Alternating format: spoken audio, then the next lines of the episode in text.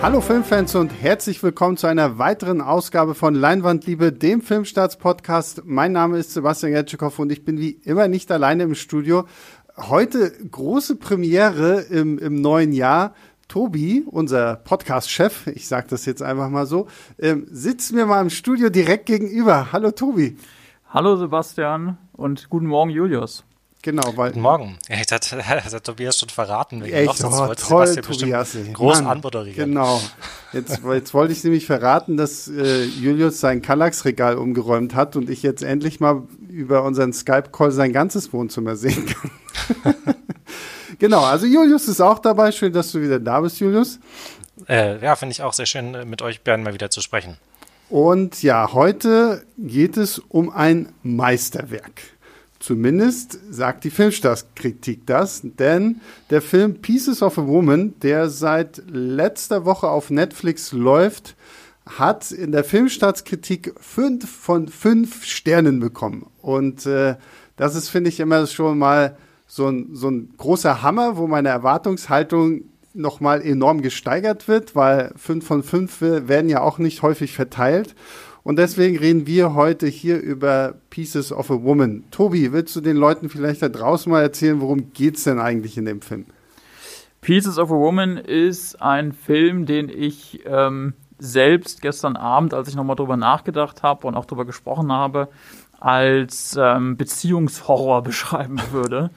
es, ist, es ist kein ähm, Horrorfilm sozusagen im, im klassischen Genresinne, aber es geht um eine sozusagen sehr schlimme Beziehungssituation. Wir lernen ein relativ junges Paar kennen, das in äh, Boston lebt. Sean und Martha heißen die, gespielt von Shia LaBeouf und Vanessa Kirby.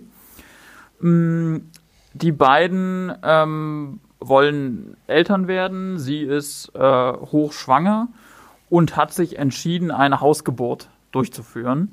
Also der Film setzt ein, kurz bevor ähm, diese, diese Hausgeburt beginnt und zeigt dann sehr ausführlich, und das ist auch in der Filmstadtkritik zu lesen, ähm, wie diese Geburt von, vonstatten geht und wie das Kind dann leider kurz nachdem es auf die Welt gekommen ist, stirbt. Das ist sozusagen der Auftakt. Das ist auch kein Spoiler, sondern das ist einfach die, die Prämisse des Films, auf der dann alles weitere aufbaut. Und wir sehen, wie diese Beziehung der beiden sozusagen unter der, der Last dieser Ereignisse zerbricht. Und wir sehen, wie die Familie von der äh, Martha sozusagen auch sich, sich einmischt und, und ihr, ähm, wenn man es böse formulieren will, Vorgaben machen möchte, wie sie dann damit umzugehen hat und so. Das heißt, wir sehen im Grunde die Auswirkungen dieser, dieser Tragödie. Hm. Ähm, und du hast es ja schon erwähnt und die Filmstartskritik äh, bleibt auch sehr lange bei diesem Thema. Deswegen würde ich sagen, wir fangen damit mal an und zwar der Eröffnungssequenz.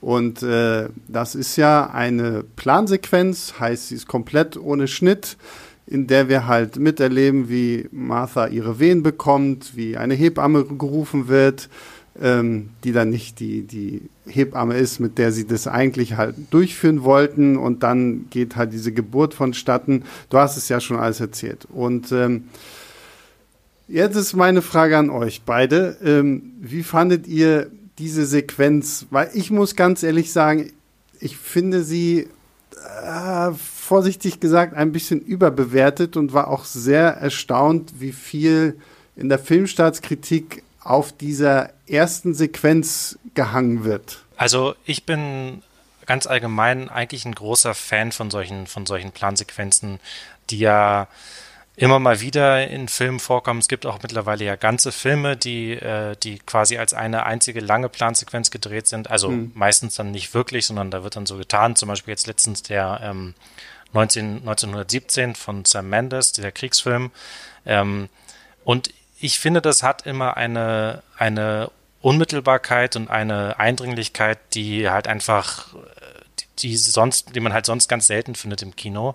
Mhm. Und ich finde es auch in diesem Fall von der, ähm, von der Idee halt einfach ähm, passend, weil sozusagen, oder weil ich meine, die Idee dahinter ist, man begleitet sozusagen diese, diese komplette Geburt von ähm, den zunehmenden Wehen vom Platzen der Fruchtblase bis hin, dass, bis dann das Kind halt schlussendlich da sozusagen ähm, und erlebt das quasi ohne Schnitte und ohne ähm, irgendwelche, irgendwelche äh, Einmischung von außen gewissermaßen ähm, äh, mhm. mit. Und das fand ich dann tatsächlich doch auch sehr, äh, ähm, sehr beeindruckend. Vor allem halt äh, ganz abgesehen natürlich auch von der von der technischen, äh, von der technischen oder filmemacherischen Leistung und von den Darstellern halt einfach, ähm, muss ich schon sagen. Mhm.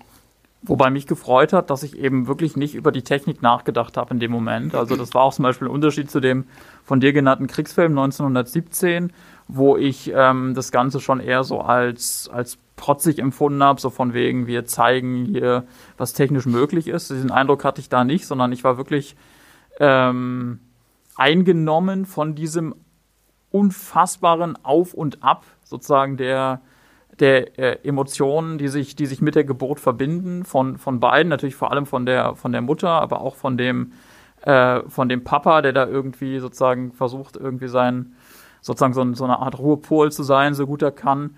Und dann vor allem äh, auch von der, von der Hebamme, die ja sozusagen hauptverantwortlich äh, ist in dem Moment, wenn es darum geht, sozusagen das, das medizinisch Notwendige zu tun und die dann ab einem bestimmten Punkt merkt, es geht etwas, es geht etwas schief. Und da gibt es so einen, ähm, dann noch ein bisschen später, so einen absolut furchtbaren Moment, wie ich, wie ich finde, den ich jetzt mal versuche kurz irgendwie zu, zu, zu beschreiben, wo, wo das sozusagen für mich gekippt ist.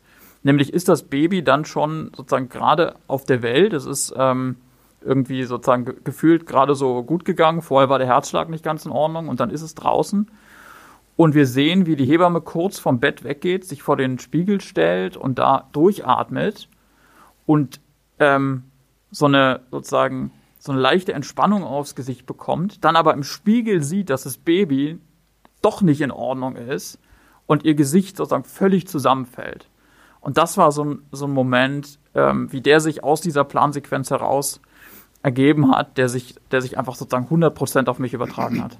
Ja. ja. also genau, diese ganzen technischen Aspekte, das ist auch eher sowas, was mich im Nachhinein dann ähm, doch mal, mal nochmal drüber nachdenken auch eher beeindruckt hat. Aber ich war, muss, so wie Tobias, muss ich auch sagen, wirklich in dem Moment eigentlich komplett da und vor allem, wie Tobias das gerade so schön gesagt hat, dieses Auf und Ab und dieses diese Mischung aus irgendwie Hoffen und Bangen und sowas. Vor allem, ich wusste ja auch vorher, das lässt sich ja leider immer nicht vermeiden, wenn man, ähm, wenn man in so einer Filmredaktion arbeitet. Ich wusste natürlich auch vorher, wie der Film beginnt und was die Prämisse ist. Und trotzdem, das ist halt eigentlich wirklich die, das größte Lob, was man aussprechen kann, war ich halt in dem Moment so gefangen, dass ich gedacht habe, irgendwie, dass ich dann trotzdem gar nicht mehr darüber nachgedacht habe, wie diese Szene eigentlich ausgehen muss, nämlich mit dem, mit dem schrecklichen Tod äh, des Babys weil ich halt einfach so mitgerissen war. Da gibt es dann so schöne Momente, wie zum Beispiel dann irgendwie ähm, dann Martha für, eine, für, eine, für eine Weile auch in der Badewanne sitzt, ähm, weil die Wehen halt so stark sind und um das halt, ähm, um ein bisschen Entlastung zu verschaffen und dann die beiden einfach für so, so ein paar Sekunden Leinwandzeit dann einfach nur für sich sind. Die Hebamme richtet das Bett gerade her, wo dann die Geburt stattfinden soll. Und die beiden, da sieht man halt eben auch so die, die ganze äh, ähm, ganze Zärtlichkeit und die ganze Zuneigung dieses Paars, wie die sich halt dann einfach nur für einen Moment ihre, ihre, ihre Köpfe aneinander legen und halt einfach sozusagen diesen kurzen Moment und diese kurze Pause zwischen den Wehen gemeinsam genießen. Aber das fand ich halt wirklich, da gab es halt so viele starke Momente und mhm. immer wieder so dieses Auf und Ab und äh, quasi das, äh, das drohende Unheil am Ende, die, äh, dass man trotzdem vergessen kann zwischendurch wie gesagt, also schauspielerisch bin ich vollkommen bei euch. Und ich meine, Pieces of a Woman basiert ja auch auf einem Drehbuch, äh, auf einem Theaterstück, das die äh, Drehbuchautorin Katha Weber äh, geschrieben hat und darin ja ihre eigenen Erfahrungen auch verarbeitet hat, wie sie halt äh, ihr Kind verloren hat. Und schauspielerisch finde ich, macht diese Szene als Plansequenz, ist sie wirklich bemerkenswert, weil, wie ihr beide ja schon gesagt habt, diese Hochs und Tiefs ähm, sind natürlich für die Schauspieler an sich eine Herausforderung. Ich, ich glaube aber letztendlich, die, diese Szene hätte genauso eine gleiche Wirkung gehabt, wenn sie ganz normal gecuttet wäre. Dann hätte man vielleicht halt häufiger irgendwie was durchspielen können. Dann wären die Schauspieler vielleicht auch nicht unbedingt so in diesem krassen Mindset gewesen, als wenn du es jetzt halt wirklich so als Plansequenz durchtestest. Ähm, generell habe ich immer so ein bisschen das Gefühl, sobald irgendwo eine Plansequenz auftaucht, muss man die halt großartig finden. Und es ist halt auch meist so. Ich meine, wir leben halt in einer Welt, wo irgendwie gefühlt alle zwei Sekunden irgendwie ein neuer Cut kommt und sowas. Da finde ich sowas ist schon fast oldschool eigentlich. Finde ich irgendwie ähm, schön, aber ähm, ist jetzt als, als Kunstwerk zu bezeichnen, wie es die Filmstadtkritik ja auch tut und irgendwie als eine der besten Szenen der letzten Jahre, äh, finde ich nicht. Also dafür hat es mich einfach, also es ist eine tolle Sequenz, es ist eine tolle Plansequenz, sie ist toll geschauspielert, aber sie ist jetzt nicht so, wo ich sage, wow, oh mein Gott, weil, und das ist einfach irgendwie der Punkt, wo ich sagen muss, sie hätte, diese ganze Sequenz hätte auch funktioniert, wenn sie geschnitten worden wäre. Also ich glaube, da wäre auch nichts bei, ähm, bei passiert, wenn, wenn diese ganze erste Sequenz, die ja insgesamt eine halbe Stunde geht, glaube ich etwa, ähm, wenn wir da Cuts gehabt hätten. Ist, glaube ich, schwer zu sagen. Ähm, ich, ich meine, es gibt natürlich genügend Filme, die, ähm, obwohl die Szene ähm, ähm, aus mehreren Einstellungen gedreht ist und, und äh, sozusagen bei den Dreharbeiten immer wieder neu angesetzt wurde, genauso eine oder eine ähnliche, vergleichbare emotionale Wirkung entfalten. Mhm. Ähm, wir werden es im Endeffekt nie wissen. Ich kann auf jeden Fall nur, wie ich halt eingangs schon, schon meinte, kann ich halt nur noch mal sagen, ähm, ich bin grundsätzlich äh, eigentlich immer ein großer Fan davon. Also mich, ich muss, ich merke, dass mich das immer irgendwie ähm, begeistert oder, oder irgendwie mit, mitreißt, solche Plansequenzen, auch wenn sie nicht ganz so lange sind und äh, oder wenn sie, egal ob jetzt der ganze Film so dauert oder wie auch äh, äh so gefilmt mhm. ist oder wie auch immer. Ähm, und ich kenne aber, also du bist bestimmt nicht der Einzige, ähm, äh, dem das so geht und äh, ich, ich habe auch schon häufiger in Diskussionen mit, mit, mit Leuten gehört, dass sie solche, solche Plansequenzen immer so ein bisschen ähm, wichtigtuerisch oder angeberisch oder, mhm. oder irgendwie unnötig, äh, wenn man es nicht ganz so negativ ausdrücken möchte, finden. Ja, also ähm, und ich, ich gehe sogar noch einen Schritt weiter. Das habe ich heute mit unserem Kollegen Jan Felix, äh, den wir hier auch schon häufiger mal im Podcast hatten, besprochen. Ähm, und ich habe eine Theorie und ich will, ich will sie euch jetzt mal vor, vorstellen und bin mal gespannt, was ihr dazu sagt. Ich finde, der Film würde fast genauso funktionieren, wenn man diese, wenn man diese erste halbe Stunde überhaupt nicht gesehen hätte. Weil ich meine, wir haben diese erste halbe Stunde, wir haben diese Geburt, wir, wir erleben das tragische Schicksal, dass das Kind halt stirbt, dass diese Familie, noch bevor sie überhaupt richtig angefangen hat, eine Familie zu sein, schon zerstört wird. Dann haben wir diesen Cut, dann kommt ja auch erst so diese Titelcard, wo dann steht Pieces of a Woman, so dann ist quasi, das, so, wo wir dann merken, okay, das ist das Intro. Und dann setzt der Film, ich weiß, ich glaube, so etwa einen Monat danach irgendwie an und fängt er dann eigentlich erst an, so seine richtige Geschichte zu erzählen. Meine Theorie ist jetzt, theoretisch brauchst du diese erste halbe Stunde gar nicht gesehen zu haben, um den Rest des Films trotzdem verstehen zu können und genießen zu können und weiß nicht, ich frage mich immer so ein bisschen, vielleicht wäre er dann vielleicht sogar noch ein Stück besser, wenn du das vorher nicht gesehen hast? Also es ist eine interessante Theorie. Ähm, ich glaube auch, dass sozusagen die, die Wirkung dieses, dieses Verlustes ähm, danach äh, absolut deutlich wird, vielleicht sogar ein bisschen redundant erzählt ist. Das ist dann vielleicht eher mein Problem, was ich mit dem Film später habe. Ich glaube aber andererseits auch, dass diese, diese Geburtsszene ja auch allein deswegen was Besonderes ist, weil wir sie in dieser Form in Filmen einfach auch nicht besonders oft abgebildet bekommen. Ja. Also ich hatte mich schon eher gefragt, ob ich das ähm, vielleicht auch ein bisschen irgendwie voyeuristisch finde oder so. Da bin ich jetzt noch nicht abschließend entschieden. Aber was man sagen kann, ist, dass Geburten in Filmen häufig sehr, sehr verkürzt dargestellt werden. Ähm, also dass sozusagen, weiß ich nicht, der klassische Fall ist dann irgendwie Wehen setzen ein und dann sieht man die Frau im Krankenhaus vielleicht nochmal schreien, danach ist das Baby da, so ungefähr. Und hier wurde sich sozusagen bewusst entschieden, diesen, diesen, diesen langwierigen Prozess äh, sch schmerzhaft äh, auszuspielen, darzustellen, in Klammern, obwohl er wahrscheinlich sogar äh, noch, noch verkürzt ist im Vergleich zu, zu echten Geburten. Ja, klar, es ist natürlich, also 23 Minuten wäre für viele Frauen wahrscheinlich ein Traum, Traum ne? äh, ja. ähm, von der sozusagen vom Platzen der Fruchtblase bis zum bis Kind da.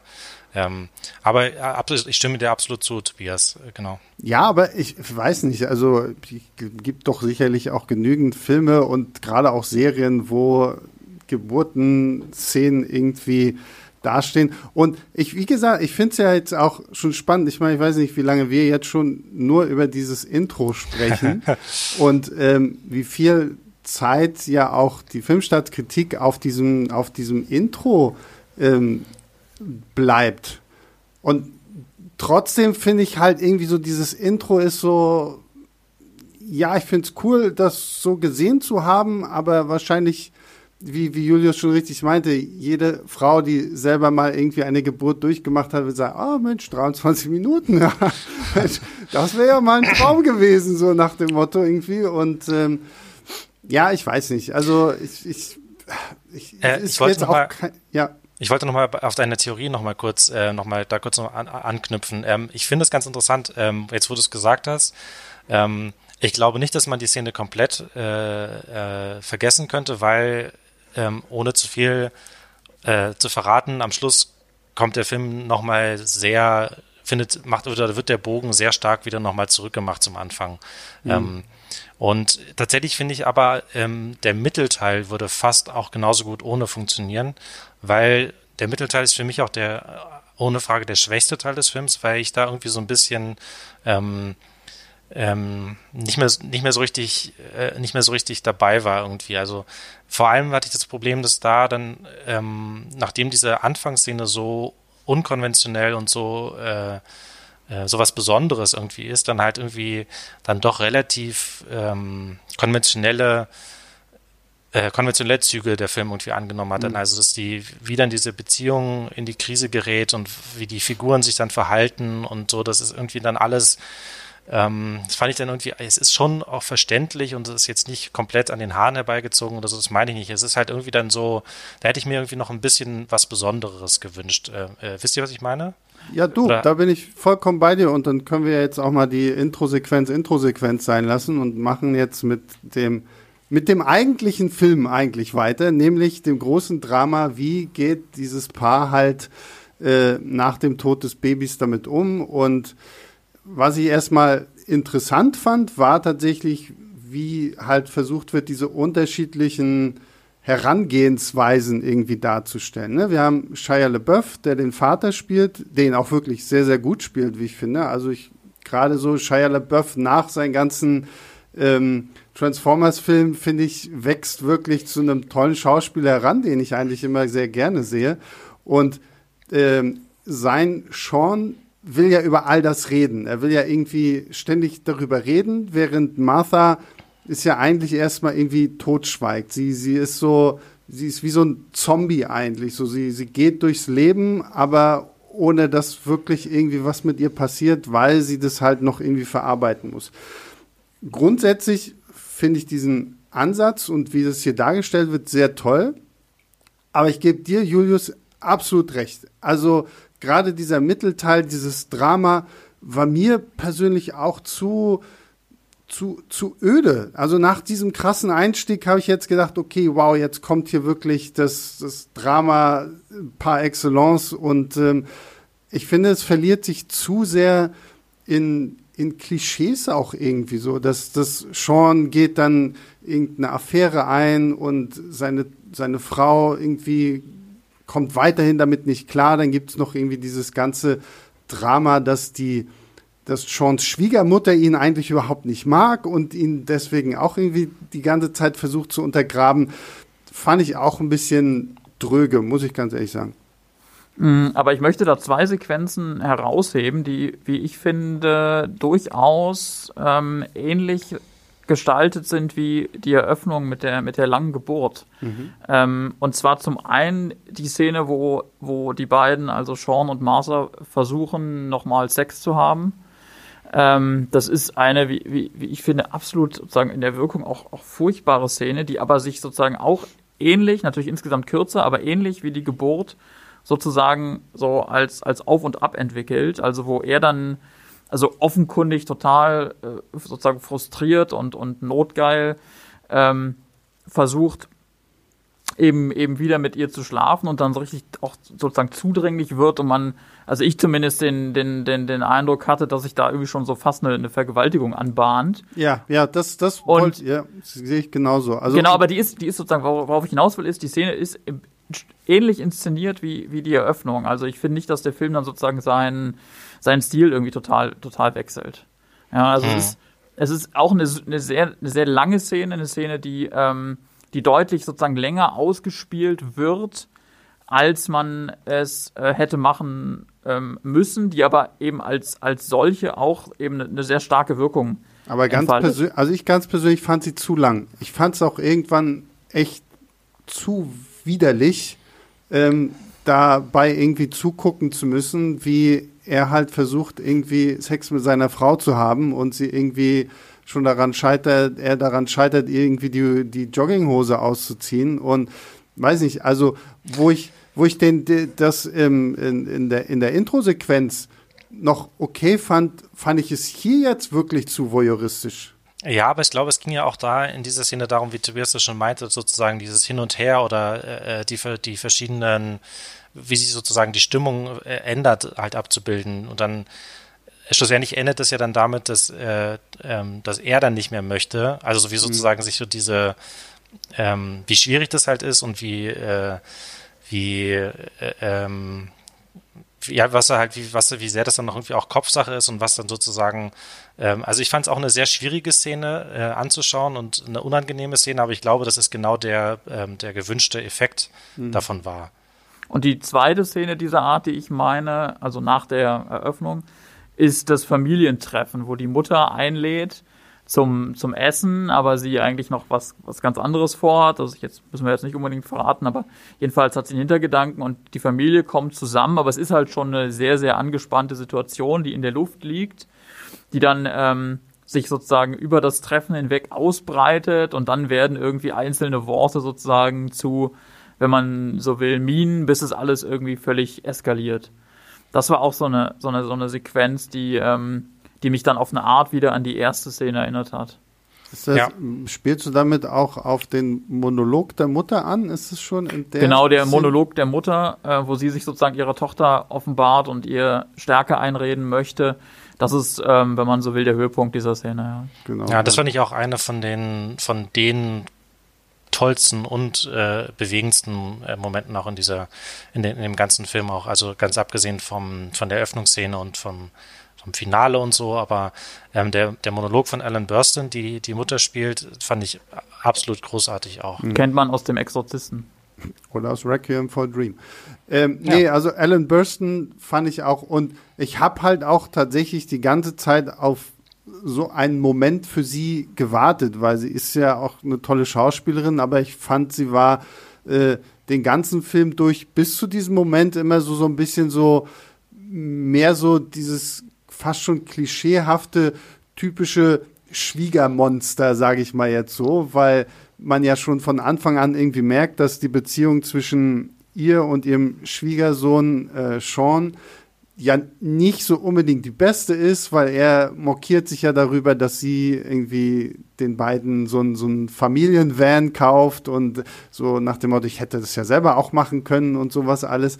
Ähm, und da fand ich dann auch äh, Alan Burstons äh, Monolog, der uns dann auch sehr in die, in den, in die Geschichte des Holocausts nochmal zurückbringt und äh, äh da wirklich Familiengeheimnisse offenbart, die selbst ihre Tochter ja bis zu dem Zeitpunkt nicht wusste. Das war wirklich ein sehr starker Moment, ist für mich auch einer der, der stärksten und äh, ja, krassesten Momente dieses ganzen Films.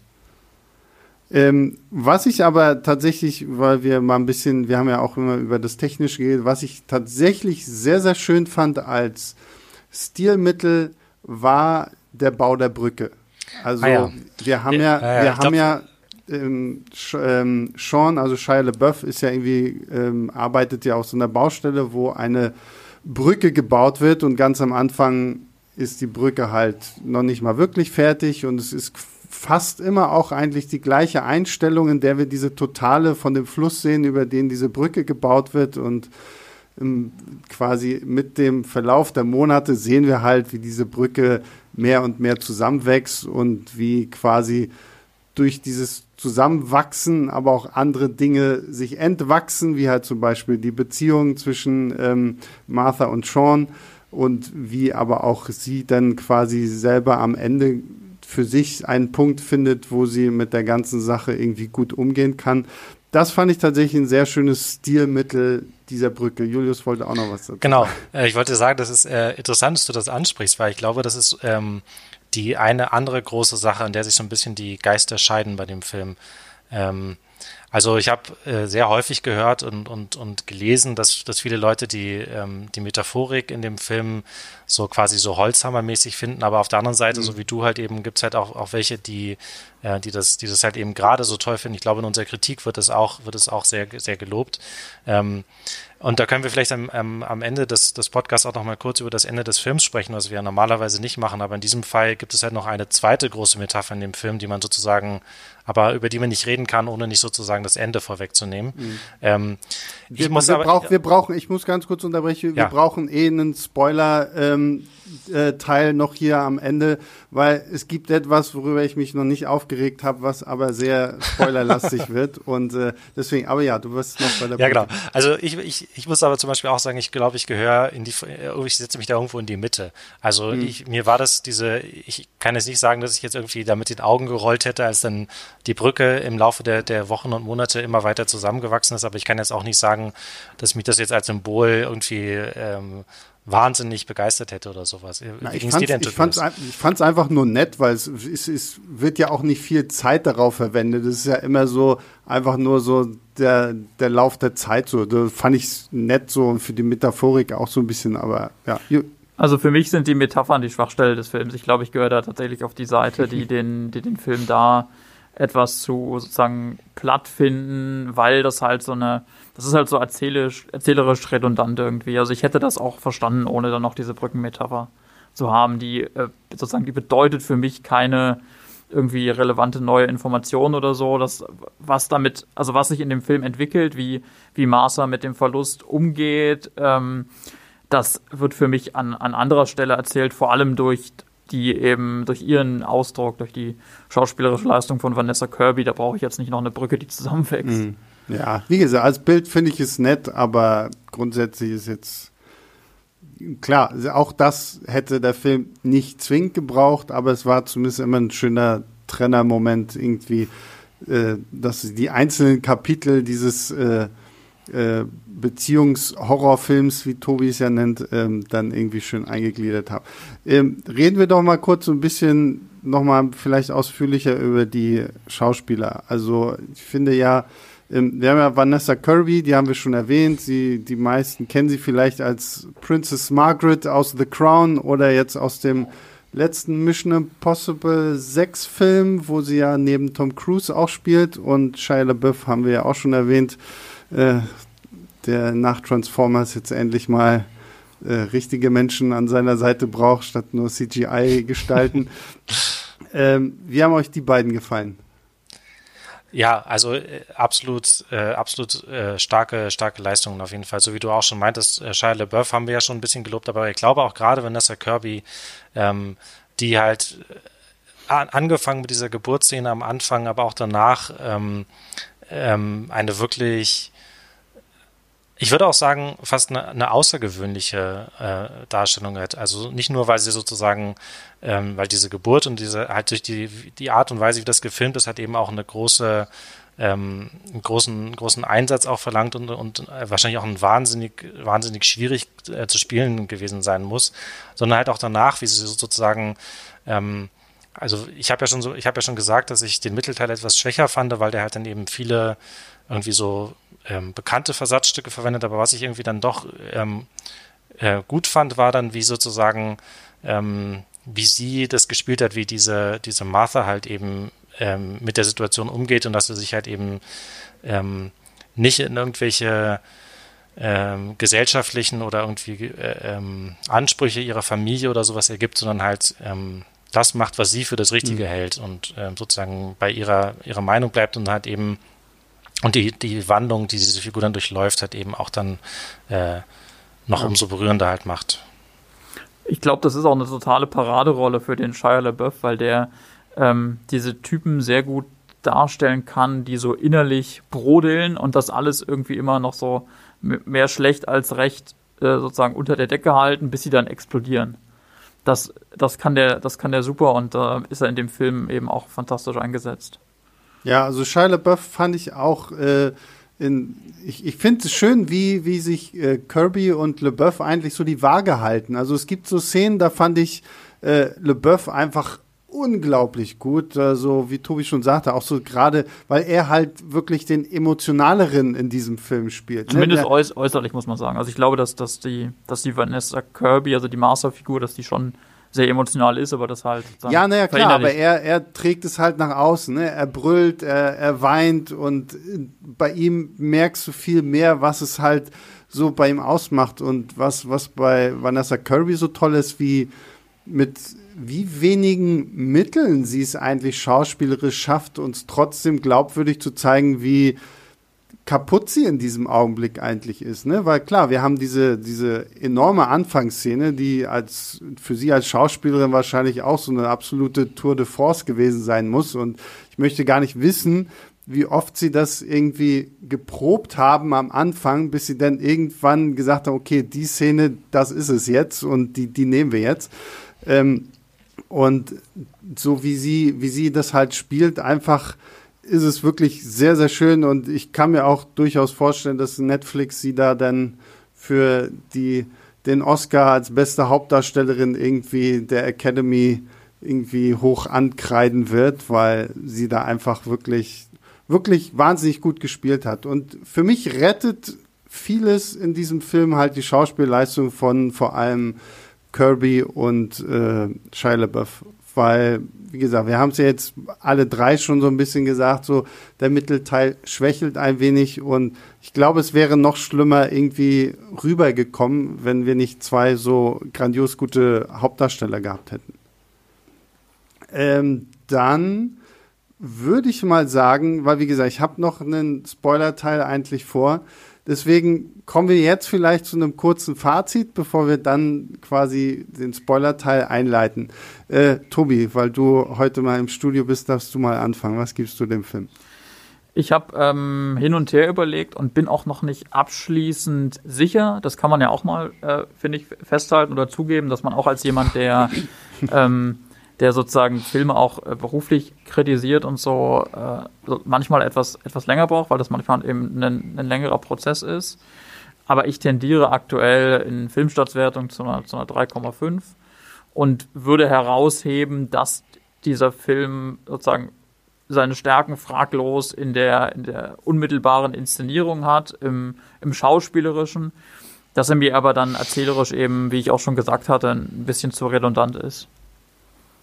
Julius? Äh, ja, ich würde sogar noch einen halben Stern drauflegen und äh, vier Sterne geben, ähm, weil trotz aller ähm, Kritik, die ja hier auch schon deutlich geworden ist und die ich durchaus habe, ich einfach nicht äh, verleugnen kann, dass der Film mich halt emotional und ähm, irgendwie ähm, ja, mich einfach angesprochen hat und mich einfach mhm. mitgerissen und berührt hat und, und zum Weinen gebracht hat. Und das ist einfach eine emotionale Reaktion, die ähm, die, ja, die, die wir dann trotz aller vielleicht intellektuellen oder, oder was weiß ich, äh, oder im Nachhinein beim nochmal drüber nachdenken, Probleme, die man vielleicht dann doch noch erkannt hat, ähm, mhm. die sich einfach nicht verleugnen lässt und äh, die ich dem, dem, ja. die ich einfach äh, schätze. Ja, naja, das ist ja, ist halt, ne, Filme gucken ist halt subjektiv so, ne? Die, einer gibt fünf Sterne, andere gibt nur drei Sterne, so wie ich. Ähm, weil, wie gesagt, also mich hat's nicht so wirklich äh, bewegen können. Und ich bin eigentlich ein großer Fan von Dramen und sowas alles, aber ah, hier hat irgendwie so das, so das, äh, so das i-Tüpfelchen für mich gefehlt, so um es halt wirklich toll zu. Schauspielerisch finde ich den wirklich sehr, sehr stark. Also wir haben es ja schon gesagt, Vanessa Kirby und Shia LaBeouf fand ich wirklich super, aber erzählerisch fand ich es ein bisschen zu sehr zu mittelmäßig irgendwann auch tatsächlich so. Also da hat so seine starken Momente und wir wollen natürlich auch diese Intro-Sequenz nicht ihre Stärke ähm, aberkennen irgendwie in dem Sinne, aber für mich hat immer so ein bisschen was gefehlt, um mich halt wirklich vom Hocker zu hauen. Ähm, was dann auch ein bisschen zusammenhängt mit unserem Spoiler-Teil jetzt. Und ähm, deswegen jetzt für alle da draußen, Spoiler, Spoiler, Spoiler, falls ihr Pieces of a Woman jetzt gucken wollt und ich glaube, wir haben schön herausgearbeitet, dass jeder diesen Film irgendwie wahrscheinlich anders betrachtet, weil wir haben jetzt die Fünf-Sterne-Wertung von Filmstarts, wir haben die Vier-Sterne-Wertung von Julius, dreieinhalb von Tobi und drei von mir. Ähm, ich glaube, so, so wild verstreut waren wir noch in keinem Podcast irgendwie, was unsere Einzelwertungen angeht. Deswegen ähm, guckt ihn euch ruhig an und bildet euch eine eigene Meinung, weil äh, und schreibt sie uns auch gerne an leinwandliebertfilmstarts.de. Würde mich tatsächlich interessieren, wie ihr da draußen irgendwie so gerade diesen Film irgendwie betrachtet. Und warum? Das ist, finde ich, immer das Interessante ja. auch an, an Filmkritik, wenn man sich sozusagen darüber Gedanken macht, was ist eigentlich Filmkritik, was soll die leisten. Ich glaube, ähm, das Interessante daran und auch das Schwere ist, sich selber klarzumachen, warum mag man eigentlich was oder warum mag mhm. man eigentlich was nicht das ist etwas, da kann man sich sehr lange mit quälen und manchmal hilft es auch, sich mit anderen auszutauschen. Hm. So, und damit kommen wir zum Spoiler-Teil. Deswegen, ich sage es nochmal laut, Spoiler, Spoiler, Spoiler. Ich packe es auch in die Shownotes, in die Kapitelmarkierung, damit hier sich keiner überfallen fühlt. Spoiler. So, ähm, kommen wir zum Ende, weil das Ganze endet mit einer Gerichtsverhandlung. Und ähm, was ja im Film tatsächlich manchmal etwas sehr am Rande passiert, so, ähm, wo ich mir auch im ersten Augenblick gar nicht sicher war, so, hä, haben die das jetzt tatsächlich gerade gesagt? Ähm, weil sie verklagen die Hebamme. Mhm. Und ähm, das ist für mich so der Punkt, wo mich der Film dann tatsächlich noch so ein bisschen mehr verloren hat, weil ich nicht so ganz verstehen könnte, konnte, warum wird jetzt diese Hebamme verklagt? Und ich habe heute früh, bevor ich während des Zähneputzens auf meinem Tablet habe ich noch mal äh, mir so die bestimmten Szenen angeguckt und unter anderem halt diese eine Szene aus dem Intro, über das wir jetzt schon lang und breit geredet haben, wo ja sehr deutlich, wo die Hebamme ja auch nochmal sagt, okay, mh, hm, es könnte sein, dass wir irgendwie Hilfe brauchen, dass sie vielleicht ins Krankenhaus muss, weil da scheint irgendwas mit dem Herzschlag des Kindes nicht zu stimmen. Und äh, Martha ja aber ganz klar auch dann sagen, nein, sie will nicht ins Krankenhaus, sie, sie will halt ihr Kind irgendwie zu Hause ähm, auf die Welt bringen. So und das Kind kommt gesund erstmal im ersten Augenblick zur Welt, bis Tobi hat ja diese Szene schon erklärt, ähm, dann ja doch irgendwie plötzlich mal mitbekommt, es atmet nicht, es läuft blau an und ähm, stirbt dann anhand welcher Komplikation auch immer. Das lässt der Film dann so ein bisschen frei. Und am Ende gibt es halt diese, diese, ähm, diese Gerichtsverhandlung.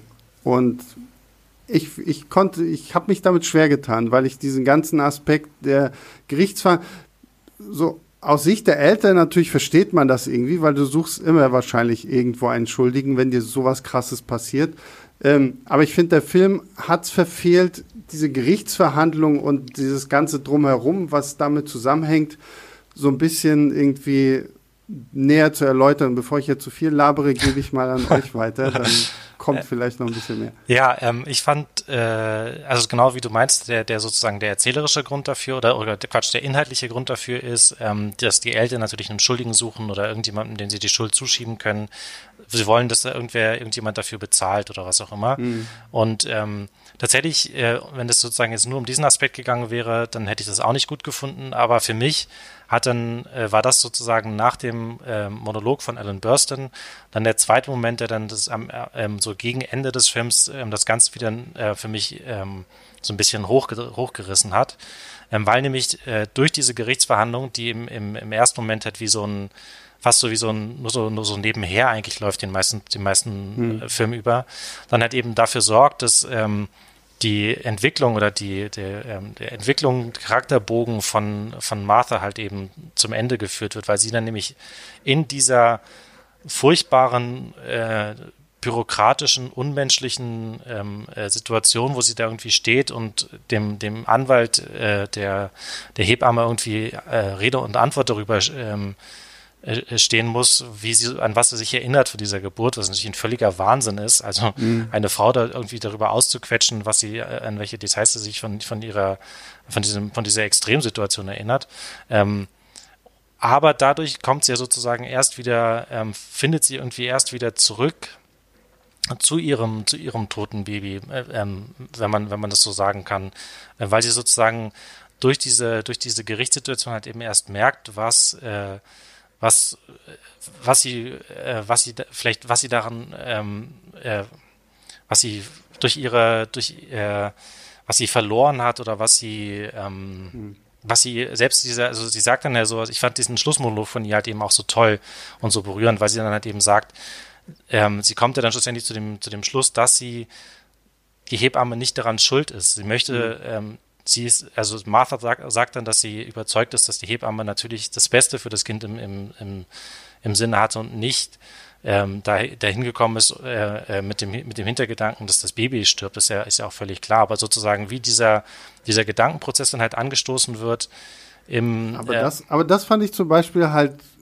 mega langweilig und dann sind wir, glaube ich, wieder auch so ein bisschen bei dieser Metaphorik des Films, weil sie, sie hat ja dieses Kreuzverhör mit dem Anwalt, da hast du ja schon erzählt, wo er sie fragt, so, und wie haben sie sich gefühlt, als sie ihr Kind auf dem Arm hatten und wie hat sich ihr Kind angefühlt und so, wo sie natürlich erstmal total ver, verdattert ist und dann kommt ja diese komische Sequenz, wo ihr auf einmal einfällt, ach Mensch, Sean hat ja ganz viele Fotos während der Geburt gemacht, die, die kann ich ja mal abholen gehen. Und dann wird auf die oldschool-artigste Art und Weise der Film entwickelt, nämlich noch so richtig schön in der Dunkelkammer mit, mit dem Lösungsmittel und sowas alles. Und dann sieht sie so das erste Mal eigentlich so diese ja sehr schönen Bilder ähm, von sich und ihrem Kind. Und daraufhin hat sie dann auf einmal so diese Erleuchtung. Und dann wird es auch wieder so klischeehaft, weil sie rennt ins, in, in den Gerichtssaal und sagt, oh, ich möchte bitte vor das versammelte Gericht mich stellen und reden und gibt dann quasi irgendwie bekannt, so ja, sie, sie gibt der, der Hebamme jetzt auf einmal keine Schuld mehr. So, wo du dir auch denkst, okay, wenn das im wahren Leben passiert, dann ist die Hebamme sofort mit ihrem Anwalt bei ihr und sagt, okay, du hast meine Karriere gerade ruiniert, weil ich werde nie wieder irgendwo einen Job finden. Äh, zahl du mal jetzt dafür. So, ja, das, äh, so also, ein bisschen, da merkt man, finde ich, dass, dass das Ganze auch so ein bisschen auf einem Theaterstück basiert, so wo dann irgendwie offensichtlich noch so dieses sehr theatralische am Ende dann auch noch kommen musste. Ja, also man kann das sicherlich irgendwie kritisieren von der von der inhaltlichen Logik oder sowas, aber ich äh, trotzdem, ich, ich fand das halt ähm, ähm, sehr schön, wie dieser Film halt am, am Schluss nochmal so eine, so eine Wende gemacht hat und mhm. wie sozusagen ähm, durch diesen Gerichtsprozess dann nochmal so ein neuer ähm, ähm, Gedankengang angestoßen wurde bei ihr und so eine neue, so eine neue Erkenntnis vielleicht gereift ist oder sowas und ähm, also bis zu diesem Punkt inklusive der, der, der Gerichtsverhandlung, ähm, das hat mich dann, hat mich dann auch wieder, ähm, wieder mitgerissen und ich finde halt nur, dass der Film da hätte enden sollen, ähm, mhm. weil dann kommt ja noch mal eine lass Szene. Uns, lass uns kurz, bevor wir über die Metaphorik sprechen, Tobi noch mal zu Wort kommen lassen, was er dann zu der ganzen Gerichtsgeschichte sagt. Ich bin da nicht sicher. Ich hatte ja gesagt, dass ich mit dem Film noch so ein bisschen ringe. Ja. Und ich bin da nicht so ganz sicher, was ich davon halten soll. Also es ist äh, vor allem die Geschichte von, von Martha, die, die, in dem Film erzählt wird. Und die kommt in dieser Verhandlung sozusagen zu einem Abschluss. Sie kann ein Stück weit abschließen mit diesem Verlust, auch indem sie ähm, der Hebamme sozusagen vor allen Leuten sagt, dass sie ihr keine Schuld gibt. Das ist sozusagen äh, erzählerisch ähm, dann auch, auch rund und so. Aber mir hat tatsächlich beim, beim Gucken auch den ganzen Film schon über eben irgendwie die Perspektive von der, von der Hebamme so ein Stück weit gefehlt. Also die, das läuft so nebenher. Du siehst ähm, aus äh, so in, in, in der Zeitung oder äh, in Nachrichtenausschnitten, dass es ein Riesending ist, dass da eine große sozusagen auch mediale Jagd auf diese Hebamme veranstaltet mhm. wird. Und das ist ja durchaus eine, eine komplexe Situation, in der sie war. Also man kann aus medizinischer Sicht mit Sicherheit sagen, dass sie nicht top gehandelt hat. Ähm, sie hätte wahrscheinlich die äh, zum Beispiel die, die, die Feuerwehr viel schneller rufen müssen. Das ist also nicht so, dass, dass jetzt irgendwie die Kritik an ihr total unberechtigt ist. Auf der anderen Seite war es auch für sie eine Extremsituation und ihre Absichten waren die, die allerbesten. Ähm, also da, da steckt sozusagen in dem Film noch eine andere komplexe Geschichte, die aber halt einfach, ja, nur so relativ oberflächlich dargestellt wird, auch, auch am Ende. Und wo ich eben einfach nicht sicher bin, ob das etwas ist, was man hätte vertiefen sollen in dem Film oder ob das den Film auf der anderen Seite dann wieder völlig überladen hätte, wenn man auch noch sozusagen die Geschichte der Hebamme erzählt hätte. Ne? Ja, also ja, bei zwei schon. Stunden Film, in dem es halt jetzt schon nur um das Paar geht, wenn wir dann wirklich noch ausführlich die Story der Hebamme gehabt hätten, wäre es auch noch wieder ein ganz anderer Film geworden. Theoretisch könntest du zwei Filme draus machen. Du könntest noch mal so ein reines Gerichtsdrama aus der Sicht der Hebamme machen mit, mit den gleichen Schauspielern. Wäre wär so ein bisschen wie hier Clint Eastwood hat doch dieses Letters of Iwo Jima gemacht und dann mhm. gab es so noch diesen zweiten Film äh, dazu. Uh, Flags of Our Fathers. Genau, also einmal quasi diese Schlacht um Iwo Jima aus Sicht der Japaner und dann einmal aus der Sicht der, der, der Amerikaner. Das könnte man bei diesem Film fast genauso machen. Aber da gebe ich dir vollkommen recht. Also diese Story mit der Hebamme, dass sie halt so krass überkocht. Ja, weiß ich auch nicht, wie man das hätte in dem Fall wirklich clever lösen können.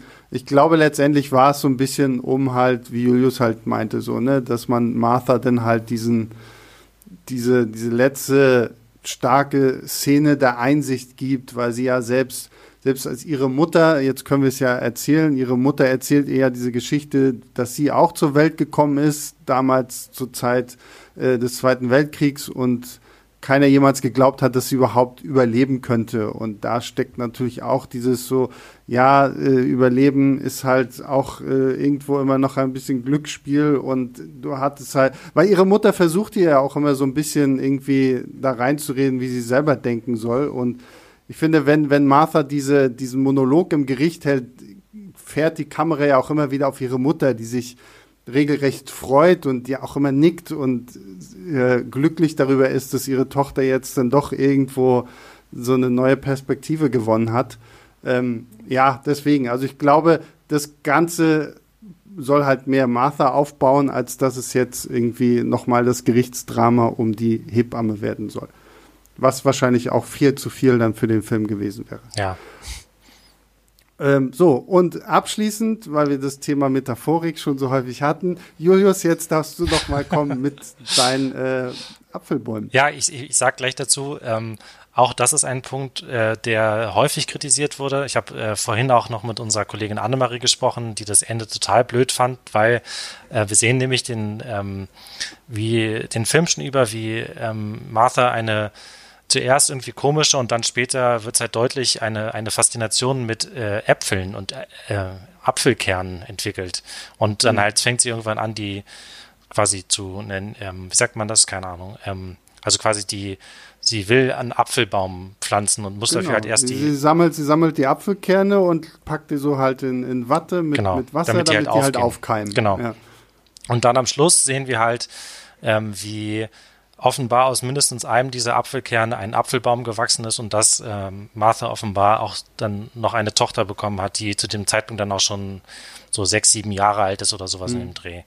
Und ähm, ja, also ich, ich muss aber auch dazu sagen, ähm, hat mich jetzt nicht sonderlich gestört, äh, hätte ich aber auch ohne, äh, ohne dieses Ende leben können. Aber wie gesagt, es gibt andere Leute, die fanden das, fanden das äh, ganz äh, sehr schwach oder, oder sehr überflüssig. Äh, keine Ahnung, wie, wie ging es euch denn damit? Na, schwach fand ich es nicht. Ich fand es halt ein bisschen kitschig irgendwie so, ne? So, oh, und die Apfelbäume und dann erstmal so dieses, vor allem das ist ja auch fast ohne Dialog. Man sieht dieses kleine äh, Kind, dieses kleine Mädchen, wie es dann da irgendwie auf so einen Apfelbaum klettert und immer höher und höher klettert, um da dann einfach irgendwie sich einen Apfel zu holen. Und irgendwann hört man dann quasi wie Martha sie ruft und sie dann zum, zum Abendbrotessen ins Haus holt. Und ja, es war nett. Also ich, auf der anderen Seite denke ich mir auch wieder so, okay, so, das jetzt einfach so im, im, im Gerichtssaal enden lassen, wäre vielleicht auch irgendwie blöd gewesen. Das ist jetzt irgendwie, mir hätte es vielleicht gereicht, wenn sie einfach nach Hause gekommen wäre und sie holt ja dann ihre komischen kleinen Apfelkerne da aus ihrem Kühlschrank da irgendwo raus und sieht, oh, die sind aufgekeimt. So, ja. da das hätte so, so dieses so, ja, okay, irgendwie alles ist blöd, aber Leben geht irgendwie weiter so. Also das, dieser Punkt, dass dann nochmal zusätzlich kommt, ah, und hier, guck mal, sie hat sich offensichtlich irgendwo das mega geilste Grundstück gekauft und irgendwie 100.000 Apfelbäume gepflanzt und hat jetzt auch ihre Tochter, war auch wieder ein bisschen zu viel der guten Metaphorik. Da hätte vielleicht auch der einfach nur aufgekeimte Apfel, äh, die Apfelsaat irgendwie für mich gereicht. Tobi? Ja, ich sag mal, der Film ist auf jeden Fall konsequent in seinen Platten, Plattenmetaphern. Also, das ist, ähm, das, das wird schon sozusagen stilistisch gut, gut durchgezogen. Das ist mir auch ähm, sozusagen zu viel. Ich, ich fand es überflüssig, aber genauso wie die sozusagen wie die Brücke ist das ähm, eine vielleicht sehr deutliche, aber am Ende eben auch, muss man objektiv sagen, passende Metapher. Mhm. Und mhm. es geht in dem Film ja auch darum, dass sie sozusagen sich heilt. Das wird erzählt. Das können wir, das können wir sozusagen den ganzen Film über schrittweise sehen. Und ähm, dieser, dieser Heilungsprozess findet sein, sein konsequentes Ende. Ne? Mhm. Ja, wie gesagt, also wie, wie, ihr seht, seht ihr, dass auch wir uns nach wie vor hellig uneinig sind, aber das ist ja auch mal irgendwie schön, dass so ein Film sowas auslösen kann, dass halt so die unterschiedlichen Lager halt wirklich unterschiedlich drauf reagieren. Aber deswegen diskutieren wir ja hier darüber und das ist ja auch schön, dass man das einfach so machen kann. Und am Ende reden wir auch immer nur über Filme und nicht über viel zu schwere Sachen, für, über die ich hier auch gar nicht reden möchte, sondern bin froh, dass wir über Filme reden können. Wobei wir damit ja auch schon auch harte Themen mit sozusagen anschneiden. Also man kann ja Na, auch klar, sich ja. Über, über harte Themen unterhalten, indem man über Filme, über Filme redet. Genau. so, damit sind wir, glaube ich, am Ende angekommen. Oder habt ihr noch irgendwas, was euch auf der Seele brennt, um es hier jetzt rauszubringen? Tobi nickt mich äh, verheißungsvoll an. Jetzt bin ich aber gespannt. Jetzt bin ich aber gespannt. Ja. Ich hätte ihn einfach gerne im Kino gesehen, verdammt nochmal. Ja. Diesen Film. Das ist, also wir, wir machen ja hier auch bei Leinwandliebe schon seit, seit Monaten mittlerweile in gewisser Weise ein Notprogramm mit den äh, Streaming-Starts und mit unseren Klassikerfolgen zu, zu alten Filmen. Und ich, ich bin da auch ein Stück weit hin und her gerissen, weil ich ähm, sozusagen die, die Möglichkeit natürlich toll finde, die Netflix bietet, solche Filme sehr bequem zu gucken. Ich glaube, dass da auch Leute in Kontakt kommen mit, ähm, mit so einem Film, die ihn sich vielleicht im Kino nicht angeschaut hätten. Aber auf der anderen Seite geht, glaube ich, gerade eine, eine Menge verloren. Ähm, dadurch, dass, dass alle das zu Hause gucken und, und sich auch ein Stück weit dran gewöhnen. Ich merke, wie ich mich selber auch ein Stück weit sozusagen dran gewöhne, da auf meiner gemütlichen Couch zu hocken. Und das kann ich sozusagen als, als Entwicklung irgendwie nicht, nicht gut finden. Und das kann ich auch nicht, ähm, das bekomme ich dann auch nicht ganz aus dem Kopf raus irgendwie sozusagen. Wir, ich, ich, ich schaue den, schaue diesen Film, freue mich einerseits, dass das, ähm, dass sowas zu Hause auf einem, auf einem großen Fernseher mit toller Technik und so möglich ist, rund um die Uhr.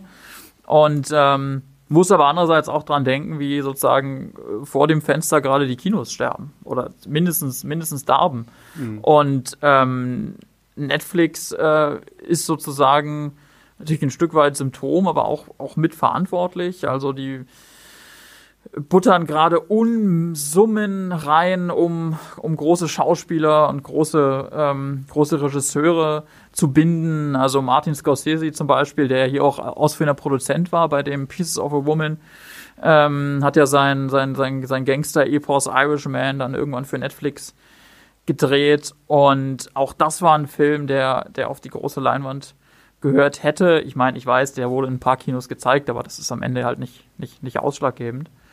Und ja, jetzt hat Netflix irgendwie gerade gestern noch diesen, oder vorgestern, wenn ihr das dann hört, ähm, diesen Trailer veröffentlicht mit den kommenden äh, Starts ähm, von, von Filmen, also 2021 mit, mit großen Stars, allen voran Dwayne Johnson und so. Und das ist einfach eine Entwicklung, die ich echt nicht, nicht mag als, als, als Kinofan, weil ich der Meinung bin, dass, ähm, dass, dass, dass Filme ihren eigenen Ort brauchen, um, um sich voll zu entfalten. Und dieser Ort ist nicht, nicht zu Hause, wo sie irgendwie auf so kleine Kacheln in der Netflix-Übersicht gequetscht werden.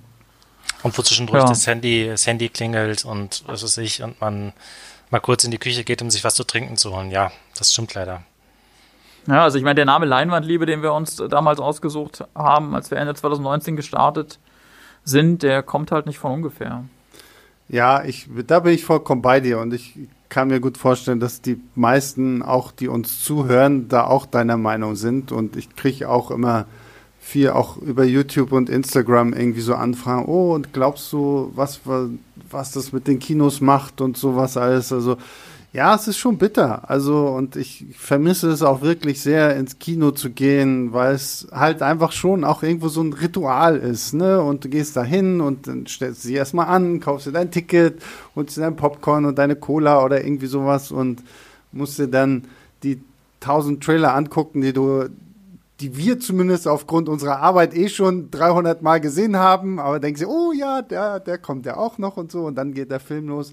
Ähm, das kannst du zu Hause halt, finde ich, nicht so richtig äh, nachmachen. Und es sind halt viele Filme einfach, wo ich mir auch denke, ja, sowas muss man auf der großen Leinwand gesehen haben. Pieces of a Woman, sage ich jetzt ganz persönlich, hätte ich jetzt nicht unbedingt im Kino sehen müssen per se. Ähm, aber an und für sich bin ich immer sehr dafür, eher gro große Filme so das erste Mal irgendwie im Kino zu sehen. Also wenn ich jetzt allein so schaue, was in Amerika abgeht bei Warner Brothers, das, keine Ahnung, da ist jetzt Wonder Woman 1984 gestartet und gleichzeitig halt auch irgendwie im Streaming-Service und ich weiß nicht, ob ich Wonder Woman 2 das erste Mal zu Hause bei mir auf dem Fernseher gucken möchte, egal wie toll mein Fernseher nun irgendwie auch ist.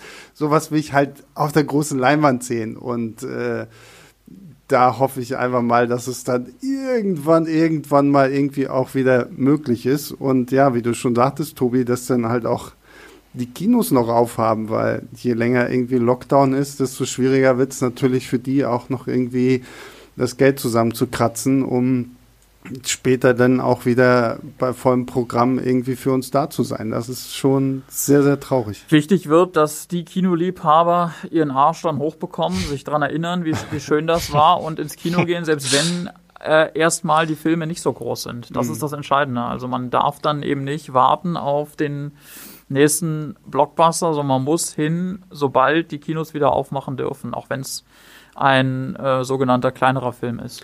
Diesen Appell von Tobi kann ich nur unterstützen. Gut, so. Julius, hast du auch noch was auf dem Herzen?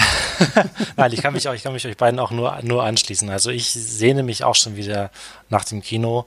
Und ähm, ja, ich glaube, ich hätte mir auch Pieces of Woman im Kino auf jeden Fall äh, gerne angesehen.